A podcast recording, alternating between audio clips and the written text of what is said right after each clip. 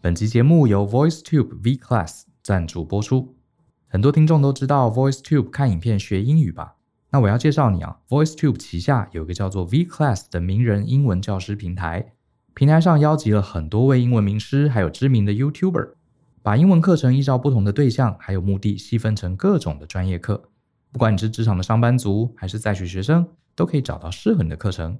我知道很多人都想像母语者一样，说一口道地流畅的美式英文。要做到这点，懂得在地的俚语就很重要。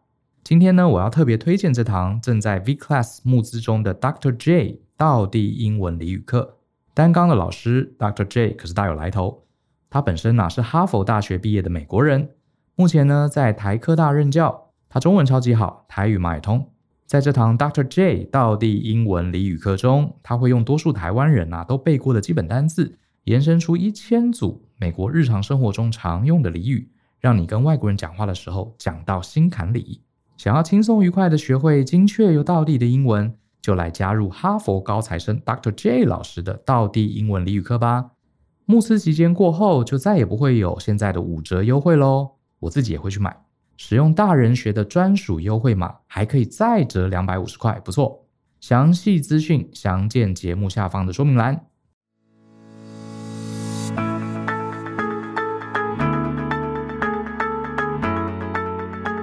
欢迎收听大人的 Small Talk，这是大人学的 Podcast 节目，我是 Brian 姚诗豪，很高兴又跟大家在线上见面。不知道大家上礼拜过得如何？我们好像很久没有念这个听众的留言了哈，那我们来念一下。然后这个是在 Apple Podcast 上最新的留言，这位是哒哒哒零零零零，他说很棒的节目内容，就如良师益友，给予理性分析。协助处理人生遇到的呃窘境，或者提供其他面向的思考，受益良多。谢谢哒哒哒。再来是好棒的频道哈，这位是呃苏雍冲零一零二啊，听起来好像韩国人的名字啊。呃，让我对自己、朋友还有人生有更深层的思考。好，大家一起交流。好，那这位是 Sabrina 三三九九，他说是大人的 Small Talk 是一个自我成长的优质频道。我是一位全职妈妈，目前重回职场与创业间难以抉择哈。偶然间听到职场相关的话题，释怀了以往工作时人际互动的压力。那今年陆续听几位打造个人品牌的创业者，非常感动，他们的心路历程，很希望自己能勇要勇于进阶人生下一步，做有热忱而具使命感的工作。也很开心认识这个频道，得以推荐给正在教育界努力的朋友们。非常感谢你们持续不断的更新节目，让我们这个心跟脑都注入活水哈。谢谢 Sabrina。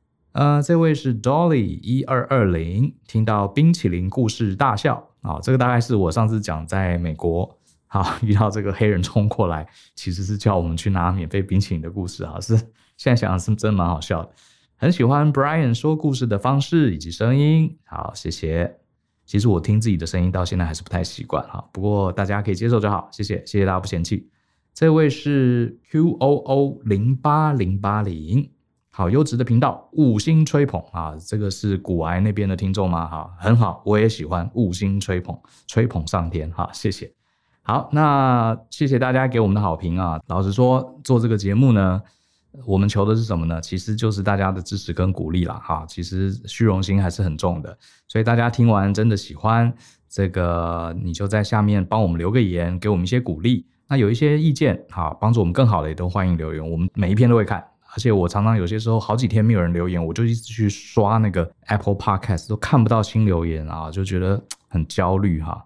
这个所以大家哈，这个多留一些话哈，让鼓励一下我更久。好，那我们今天回到正题，今天要谈什么呢？就是要谈焦虑这件事情哈。那正在听节目的你，我想可能是上班族，可能有些学生，可能也有些像刚刚 Sabrina 一样是这个全职的妈妈。呃，我不知道你现在听节目的过程中，你心中有没有一些让你焦虑的事情呢？好，我想多少都会有了哈，因为我们已经不再是那个无忧无虑的小孩子了嘛。当我们成为大人之后，就有很多很多的压力来自于职场啦、财务啦、情感啦，或是人际关系等等，这都是很难免的哈，会有一些苦恼跟抑郁。可是啊，每次当我们心里很焦虑的时候，我们忍不住跟周围的人诉说哈，常常得到的回答就是。哎，你想太多了，不要想那么多啦哈，这没什么啦哈，你真的想太多了。这个我不知道各位有没有听过这样的一个建议哈，虽然他们都是出自于善意啊，可是你真想啊，难道我们这个少想一点啊？我们给大脑下一个指令，哎，大脑你不要再给我想了哈，然后就突然间不焦虑了吗？好像不可能吧，对不对？我们就是脑中就是想到这些事情，就是会焦虑。你叫他不想，难道就可以马上不想吗？这真的很难哈。讲到焦虑啊，其实我一直想要跟大家分享一件事，就是说很多的学生，呃，有些时候我会跟学生聊天嘛，我就学生会有些焦虑啊，很担忧的事情，各式各样的事情跑来找我商量哈。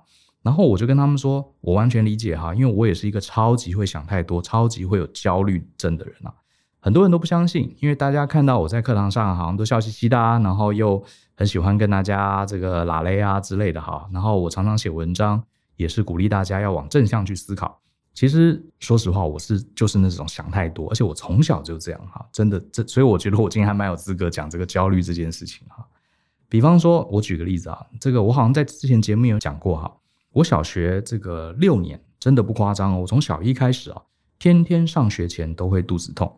啊，这个我爸妈可以作证哈，不知道为什么，呃，你可能觉得我在小学里面是不是老师很不喜欢我，我被霸凌，或者我跟同学处得不好，怎么样子，或是课业很差什么？其实真的还好。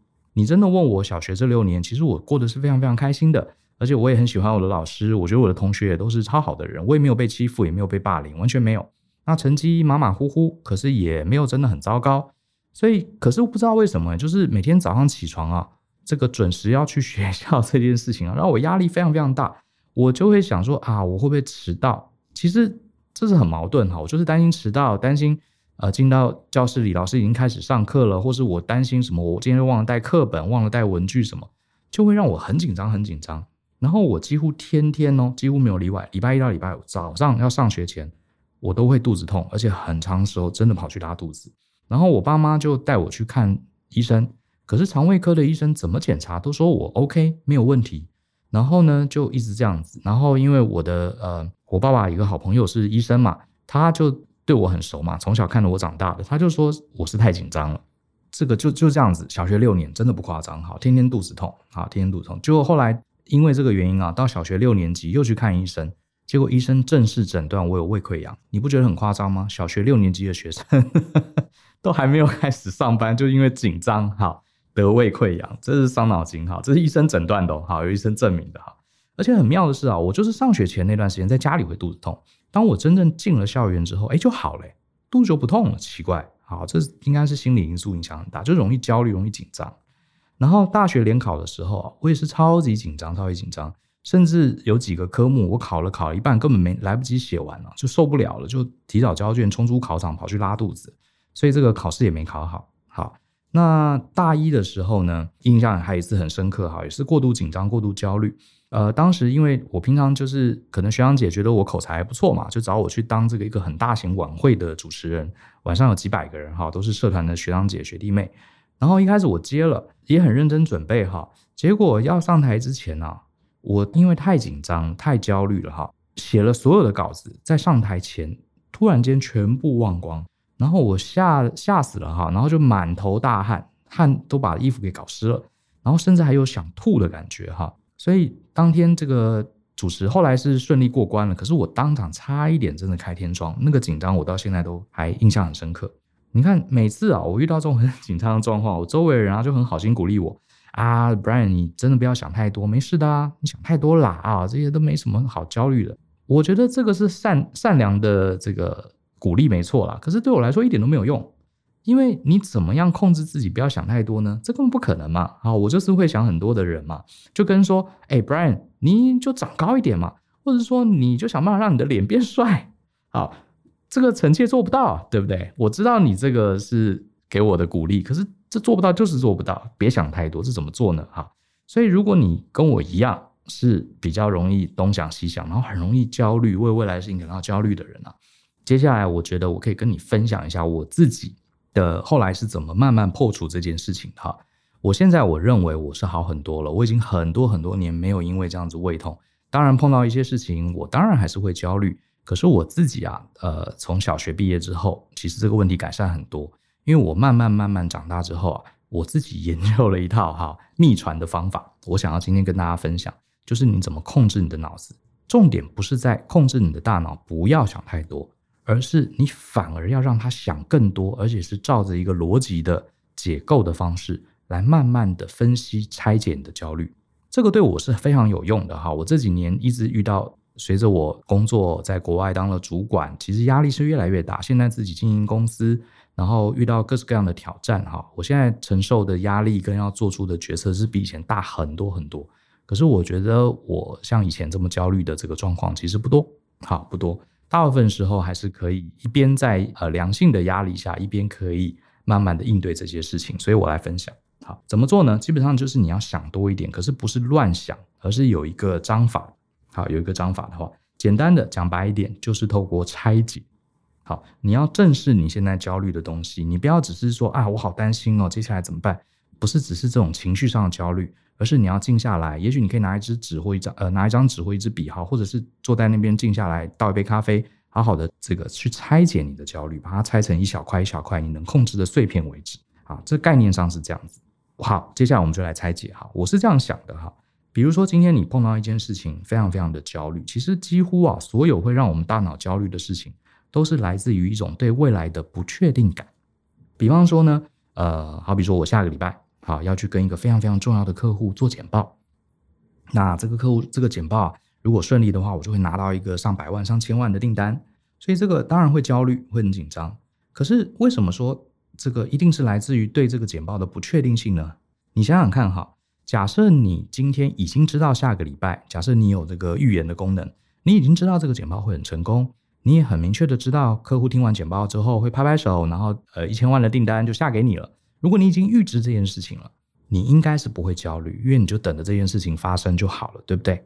相反的，如果你已经预知某种原因哈，你预知这个简报客户不重视，而且你也已经知道，不管你简报做得如何，客户都不会下单，你已经知道了。那你今天面对这个简报，你也不会像现在这么紧张，因为反正你知道这个简报不管怎么做都不会成交的。那你反而会这时候会去想说，哎，我是不是用一些简报以外的方法，好来促进这个单子成交，或者是我根本就把时间花在别的客户上，我不要浪费时间在这客户上，我就是呃去虚应一下故事就好了。你也不会像今天这么焦虑，会让你这么焦虑的原因，都是因为你根本不知道这个简报接下来结果好会怎么样。所以，其实我们可以第一步思考，我们应该可以，呃，大家应该可以同意哈，几乎人所有的焦虑，不管是工作也好，你的财务状况也好，你的人际关系、情感都好，就是因为你不知道接下来会怎样。好，它是一个含含糊糊的东西。好，你很害怕它会有一个不好的结果，你又不能确定它最后是不是真的不好。好，所以我们会产生很大的焦虑。好，如果你可以同意这个的话，我们再往下走一步。好，讲到不确定性呢，我刚刚想到就是有一部电影。叫做呃 Big Fish 哈，中文翻成大智若愚，啊是那个鱼虾的鱼。那它里面呃这部电影有一有一句对话，我觉得蛮有意思的哈。这个好像是主角说的，他说这个如果啊我们这辈子啊能够得知自己会死在什么地方，那这有什么好处呢？哎有有一个很大的好处，第一个我们以后就可以尽量避免去那个地方，因为你知道你最后人生最后一步是死在那里嘛，哈，你就可以避免去那个地方。而且还有另外一个超级大的好处，什么意思呢？你就知道你在任除了那个地方之外啊，你在其他地方，你不管做什么危险冒险的事情，你可以尽量做，因为你都不会死。哎，我觉得这句话其实蛮 蛮有意思的哈，我从来没有这样去想过哈。就是因为你人生中多了一点点的已知，也好，也就是你的这个呃主角说所谓葬身之地，你知道你会在那个地方结束生命，那光是这一点，我们反而就减少了很多焦虑，代表我只要人不在那个地方。我其实做什么我都不会死，我都可以努力的大胆尽量去尝试，我就不会那么焦虑哈。所以这也可以证明说，真的不确定性啊，其实就是我们焦虑最大的源头。好，我是这样想的。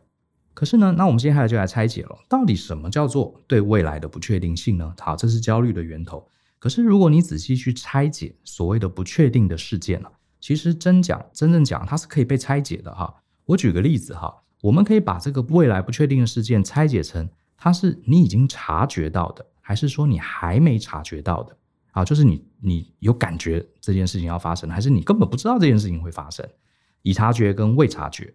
好，我们又可以把事情分成另外一个轴向，叫做它是已知事件跟不明事件。也就是说，这件事情的状态它会怎么发生，人事时地物，你大概是掌握的，你已经掌握知道会发生什么事情。跟这件事情呢，它到底会怎么样，我根本搞不清楚。所以你看啊，我们所有事情可以分成已察觉或者未察觉，然后这件事情的内容就可以分成我知道事情的内容、已知事件或者是不明事件。所以这样子我们就可以分成四种，把这个所谓的不确定性啊分成四种这个不同的项目。第一种叫做已察觉的已知事件，这件事情你已经感受到它会发生了，而且它发生以后会怎样，你大概知道。所以这件事情呢，大概就是不确定性是最低的。好，这是第一种。第二种叫做已察觉的不明事件，第三种叫做未察觉的已知事件，第四种叫做未察觉的不明事件。好，总之就分成四种。好，就分成四种。所以刚刚讲了这件事情，如果你已经察觉，而且它是已知事件，通常你不太会，你不太会担心，因为为什么？比方说，我已经知道接下来有个简报，我已察觉，而且我也知道这个简报百分之九十以上是会成功的，那通常你不太会太焦虑。那第二种是已察觉的不明事件，就是我已经知道这件事情很可能会发生，它发生以后呢，到底会怎么样，我不晓得。哇，这个是很焦虑的哦。另外一种是未察觉的已知事件，还有第四种是未察觉的不明事件。这两个东西啊，老实说，我们可以不用理它。为什么呢？因为它根本未察觉嘛。所以老实说，它根本还没有进入到你的感官，还没有进入到你的脑子里，你根本不知道它会发生。好，这种事情，这个呃，就像这次 COVID-19 在。这个二零二零年的年初，大部分我们大部分一般人是不知道这件事情在酝酿的啊，只有少数可能一些靠近疫情的人啊，科学家知道。我们当时不知道，所以你不觉得在二零二零年这个一月呃一月二月的时候，这世界上大部分的人还是很开心的去旅游啊，好，还是很开心的去上班啊，做自己想做的事情，因为我们未察觉嘛。好，所以三跟四是未察觉好的已知跟未察觉的不明，我们可以不要理它。那第一种刚刚讲了已察觉的已知事件，这个我们其实通常也不会太焦虑。所以你看啊，我们所谓的这个不确定性啊，我们把它分成四种之后，你发现其实只有一种，也就是第二啊，number two 已察觉的不明事件，这个事情是最重要，而且最会让我们焦虑的，因为你感受到这个事情要发生，可是它发生以后会怎样？我们又搞不清楚。好，就像刚刚讲的，我知道我下一步要去简报。好，我也知道客户是谁，可是这个简报到底会怎样？客户是什么样的人？他喜不喜欢我的简报？我简报完之后，他会不会下订单？还是会觉得我们公司烂透了？这部分我是未知。所以这个东西是最最最焦虑的。或者是说，我知道我现在做的工作我不喜欢，可是我又不知道我接下来要去做什么工作，我也很担心我这辈子最后能不能找到一个我理想的工作，能不能赚到足够的钱。好，我开始担忧了。哇，那这个就是已察觉的不明事件，这是最让我们焦虑的事情。所以你看啊，我们刚刚把不确定性分成四种嘛，现在我们发现其实只有一种要处理。好，换个角度想，是不是它已经呃，我们要面对的范围啊，其实已经缩小喽？好，已经缩小了，开始慢慢聚焦喽。好，我们只要专专心处理那个已察觉的不明事件即可。好，即可。好，那我们再来看这个事情已经察觉了嘛？对不对？你已经知道有这件事情，所以这就是为什么别人呃亲朋好友跟你说，哎，你就不要想太多，这是很难。你已经知道这件事情，你就一定会去想，你不可能再恢复到你不知道、假装不知道的状况，这是非常困难的哈。你知道就是知道了，所以我们要去处理那个不明事件。你已经察觉了，你不可能再把它变成未察觉。好，那可是接下来就来我们来进一步拆解这个所谓的不明事件。什么叫做不明？不明是什么意思？好，不明是什么意思？这里呢？我就要继续分析一下，我们就拿刚刚这个跟客户简报继续来讲，好吧？大家可能比较容易理解。我们下个礼拜要去跟客户做简报喽。什么叫做不明事件呢？就是一定是这个简报完之后啊，它的结果是不明的，它可能成功，也可能失败，我们不晓得。好，我们不晓得。而且通常我们担心的不是他成功，我们担心的是他会失败嘛。好，所以这时候担心这件事情会失败，我们换个角度想，这就叫做这个案子的风险。讲到风险呢，啊，这就是我们的拿手好戏了。专案管理，专案管理里面专门有一个领域叫做专案的风险管理。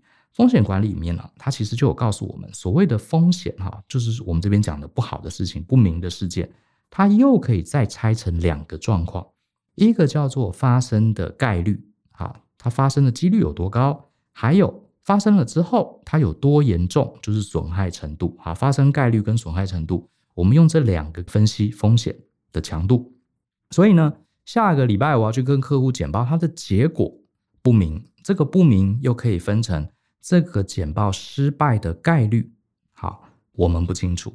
还有这个简报真的失败以后，他会怎样？客户真的不下单了吗？还是说他觉得你的简报不好，叫你再给你一次机会？或者是简报虽然马马虎虎，可是他怎么样都要买这个东西了，所以他还是买了，最后也是个好结果。简报失败之后，它损害的程度不明，我们可以把它拆解，几率不明，或是这个冲击损害不明。好，所以你看，我们又可以再进一步拆解成两个状况。好，两个状况，简报失败的发生概率我们不清楚，简报失败之后的损害冲击我们也不清楚。好，那我们继续再用这个风险管理的概念，我们应该很感谢哈，这世界上很多人像是。做这个金融投资的啦，做工程技术的啦，或者做经营决策的啦，他们老早就把风险这个东西啊，呃，把它系统化了。那我们该怎么处理呢？其实有四种，有四种应变风险的方法。如果你有受过一些专案管理的训练，你一定知道是哪四种，分别叫做规避、承担、减缓、转嫁。规避、承担、结婚、转嫁呢，这四个这个手段啊，是可以帮助我们控制这个所谓的不明的风险的。我跟大家解释一下哈。第一个，什么叫规避？规避就是闪开，就是让这件事情根本不要发生。我能不能做一点什么事情，把这个事情坏消息啊，把这个坏事背后的这个原因连根拔除，那这个坏事就不会发生。好，这个叫做规避。那承担呢？承担就是我们分析一下，好，这个坏事情呢，这个讨厌的事情真的发生的话，我们能不能承担？搞不好分析一下，这个事情就算发生，呃，也没有很严重啊。那我们干脆就承担好了，也不用焦虑了，反正真的发生也不会怎样。好，这叫做承担。那什么是减缓呢？减缓就是能不能做一些所谓的预防措施，让这个事情发生的概率少一点，或者是发生了，可是让它的冲击少一点。好，这样子概率少一点，或是冲击少一点，哎，就可以减缓这个不好的事情对我们的影响了，对不对？最后一个就是转嫁。转嫁就是说，我们能不能买个保险？万一这件事情发生了，不要只有我们一个人承担嘛，对不对？责任太重大了，我们找大家一起来分摊这个风险，这样子每一个人分到的这个冲击啊，是不是会少一点？所以就是这四种哈：规避、承担、减缓、转嫁。那我直接讲一些大家比较容易理解的例子哈，比方说，我们先讲规避，刚刚讲到这个下礼拜要跟客户做简报。然后我们就可以分析一下，哎呀，我好紧张哦，这个客户很重要，对不对？呃，我好焦虑哦。那这时候你与其是一直焦虑，你不妨去分析一下过去失败的简报，它最根源的原因是什么？举个例子，像我常常在做简报，我常常在做业务简报，我很清楚的知道，失败的简报通常都不是因为你简报做得不漂亮，你的动画做得不好，不是。失败的简报通常都是你没有打到那个客户想听的东西。好，你没有打到客户的需求了。好，那我就知道了。所以失败的简报大多数是因为没抓到客户需求。那我为了要规避这个简报的失败，我是不是可以赶快打一通电话给客户的窗口，或是直接找客户开会，或是找我们公司对这个案子呃对客户的需求熟悉的人，我们赶快再来开会，赶快研究一下，条列一下，甚至我直接打电话去问客户本人。像我以前常干这种事啊，我直接打电话问客户本人。你在那边焦虑没有用嘛？好，因为你就是要规避这个失败的风险，我就直接问客户啊，我说，哎，客户不好意思啊，我正在准备你下礼拜的简报，你想听什么？哎，我真的直接这样问哦，因为很简单，客户一定会告诉你，因为他也不想要说你来简报，他听了一个小时就完全没有他要的东西，所以客户站在他自己的利益，他一定会告诉你，哦，我想听这个、这个跟那个，而且这个报价你要帮我分析细节，哈，这个产品的功能你一定要讲清楚，哈，对我们公司现阶段有什么帮助，啪啪啪，他一定会讲给你听的嘛。那我就赶快把它列下来，然后我就针对这个去准备简报。那他都已经把这个答案泄给我，泄题给我了，我去做这个简报，就算我投影片做得很丑，也都没关系啦，都是他想听的，对不对？他一定会告诉你的。好，所以你看，这样我不就规避了这个简报失败的风险嘛？直接把这个简报会失败的原因，好，把它拿掉，这是所谓的规避。那另外一个我们可以做的是叫做承担。我举个例子，承担就是什么都不做了。讲白一点，就是说这个风险其实，哎，仔细分析了一下，觉得好像也还好，没那么没有想象中那么严重嘛。那我就承担好了，好，大不了这个损失一点钱，损失一点时间。举个例子哦，呃，曾经有个学生哈，他好像我记得他原来是工程师，他问我说他想要转换转换跑道，他跑来问我怎么办哈。我说你想做什么？他说他其实多年来对这个数位行销，呃，做这些数据分析啊啊 GA 啊这个东西他非常有兴趣哈。他也有在帮公司做一些案子，他非常想要正式的转行。那我说很好啊，这个也是很专业、很热门的工作，你为什么不转呢？他说他很焦虑哈，他很害怕转职会失败，那这样一塌糊涂了。因为他现在薪水还不错，爸妈也觉得，哎，他做工程师很有面子。他突然间转行，万一失败了，去了那边啊，状况不如他所愿，那不是人生大惨败吗？好，他非常担心。我就说，我就跟他讲说，哎，同学，你觉得转职会很惨，对不对？来来来，我们来列一下，如果你真的很倒霉，你真的一转职马上失败，你现在想想看，最坏的状况是如何？他就愣了一下，他没想到我没有鼓励他，我反而叫他列。如果很倒霉的话会有多惨？我就拿了白板笔，我们两个就开始列。其实列了三分钟，你就发现，哎，可能薪水会变低啊，或者是可能他呃这个转换职位之后到了那边水土不服，然后最后又跑回来当工程师。我们就算了一下，他最坏的状况啊，因为他手上已经拿到一些 offer 嘛，最坏最坏的状况大概就是一年年收入少十万。我说，哎，少十万对有些人还蛮多的哦，你可以接受吗？他说，老师十万块。如果一年少十万，我可以接受的，因为我有我都有在存钱。我说，所以你可以接受？他说可以啊，没有问题啊。那我再问他说，那如果搞砸了，你最后要回来当工程师，还有人要用你吗？他说没有问题。这个我是学软体的，我要回来做工程师，应该是还蛮缺人的，应该是没有问题的。好，那我说还有什么？他说好像就是钱跟回不来当工程师没有退路。我说这两个你是不是都可以承受？他说是啊。那我说那你在担心什么呢？好，他一想就想通了，他觉得哎，对啊。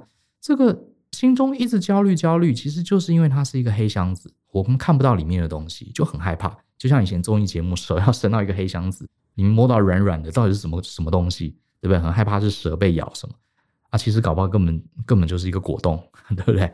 就是因为你看不到，所以你怕。那我们帮他分析出来说，他发现哎还好啊，一年，更何况一年损失十万，或是做了一年发现水土不服，他也不一定真的会发生。即使最坏的状况发生了，也还能承担，所以他就决定要转行了。所以这就是承担。好，你真的仔细看一看，发现其实没什么嘛。好，那就承担。那第三个是减缓。那同样是转职，我也举一个我自己的例子好了。我也曾经用过减缓，好，减缓这样的一个方式。像呃，我年轻的时候，我也是工程师哈，我曾经也想要转职哈。我觉得当工程师有点闷哈，感觉不能发挥我的长才。可是问题来了，呃，那你要做什么？除了工程师之外，你能做什么？你想做什么？老实说，二十几岁的我，我还真搞不清楚。我总觉得说，我好像想做一些管理或是跟沟通有关的工作。可是，到底什么是管理跟沟通有关的工作？我才二十几岁，也不可能当主管啊，搞不清楚哈。那所以，可是我还是决定要转职。所以那时候我的做法是，好，为了降低风险，降低不确定性，我就在公司里面啊，我就请老板帮忙，我就跟老板这个举手说，我很愿意。投入各式各样的专案，或是支援各式各样的部门。那当时公司刚好有一些大大小小的专案在进行，然后有些部门很忙，然后我也常常主动过去帮忙，甚至有些时候加班哈，这个把自己的工作本业工作先做好，然后加班再去处理一些帮忙同事这个 处理一些杂事，然后或是做一些接一些专案的工作。虽然薪水没有比较多啊，花时间也很多，好像也没有赚到什么呃明显的好处。可是我从这些历练当中，我大概知道哦，原来公司的业务在做这个事情，公司的这个财务会计他们的任务是这样子哦，公司的专案经理原来是在做这样的事情，所以甚至我还去帮他们，所以我就慢慢就大概就知道哦，原来各行各业是在做这些，所以呢，这样等于就是将来如果我转职，就比较会降低转错行的风险，因为我大概知道不同行业是在做什么。好。像很多人，他其实当工程师，他好像觉得做行销很酷。可是你问他行销是做什么，他的概念其实非常模糊，他根本不知道，他只觉得行销听起来好像很酷。结果呢，真的好不容易转去了，结果才去几个月就发现跟他想的完全不一样。那这样不是风险很大吗？好，所以我先去历练，好，这个就可以降低降低这个失败的几率。那另外呢，万一你转职过程中，你薪水很可能会降低。你可能要转个两三次，甚至经历个一两年哈，最后你才找到真正想做的事情。那中间你就会少了升官或是这个调薪的机会。那没关系，我就先存满一年的基本的生活费嘛，然后少花一点在这些娱乐，或少花一点在买这些三 C 产品的钱。那这样子的话，就算我转职失败，中间这些钱我不会需要借贷，我还是可以抵抗这个财务造成的冲击。简单的说，降低。转职错误的几率，降低财务的冲击，转职造成的财务冲击，哎，我就整体减缓了这个风险。那最后一个就是转嫁，转嫁其实呃最常见的就是保险，啊，或是外包。比方说像我早年开始创业的时候，呃，虽然手上钱不多，可是那时候我想说啊，创业第一个你身体很重要，身体要是垮了就糟了。那时候三十几嘛，然后又觉得哇，家里的这个财务状况啊也很重要，因为我可能呃创业前几年是没有收入的嘛，好，所以我反而虽然没钱，我反而去呃加了保险，好，加了保险。因为我想说，万一这段时间万一生病，对不对？呃，那就一塌糊涂了。因为这个创业还没有成功，还没有真正有很多现金流进来，自己身体又垮了，就会失去这个生存的能力。所以我那时候加了一些保险。保险就是说，万一发生不好的事情，保险公司他会跟我一起承担，至少在财务上，他可以给我一些补助。那讲到外包，也是一种转嫁。比方说，像我跟就我们成立公司到现在。我们其实并没有自己的这个 IT 人员，其实我们一直想要有考虑哈，要自己成立一个 IT 部门。可是经过很多很多考量之后，发现啊，第一个，你成立一个 IT 部门还不是钱的问题，是这个 IT 部门的专业我们不一定懂，好，而且 IT 部门的人，如果你给他的案子不够多，他可能也会无聊，可能也会离开。基于种种考量，我们后来决定把整个 IT 外包给我们认识的一个好朋友，他也做得相当不错。所以这些年呢。呃，你们看大人学的网站，大人学 APP，其实是我们一个好朋友，他的外包的公司，好帮我们一路开发的。那你说找外包公司，我们是不是要付比较贵的钱？当然，可是我觉得这个代价等于也是帮我们买个保险，我们不用自己养人，我们不用自己处理这技术的问题，这家专业的 IT 公司他会帮我们处理。那当然，我们付一些钱来分摊这个转嫁这个风险也是合理的。好，所以基本上就是这四个。规避、承担、减缓，还有转嫁。那我讲到这边，我们来整理一下这整个思维。好，我认为这整个思维是非常清楚的。第一个，大家如果同意的话，大部分的焦虑是来自于不确定性。我们不知道接下来会怎样，我们才会焦虑。如果事情是确定的，我们通常不会焦虑。好，然后呢，我们就再把不确定的事件，我们可以拆分成四种情况。刚刚讲的已察觉的已知事件，已察觉的不明事件。未察觉的已知事件，还有未察觉的不明事件，这四种。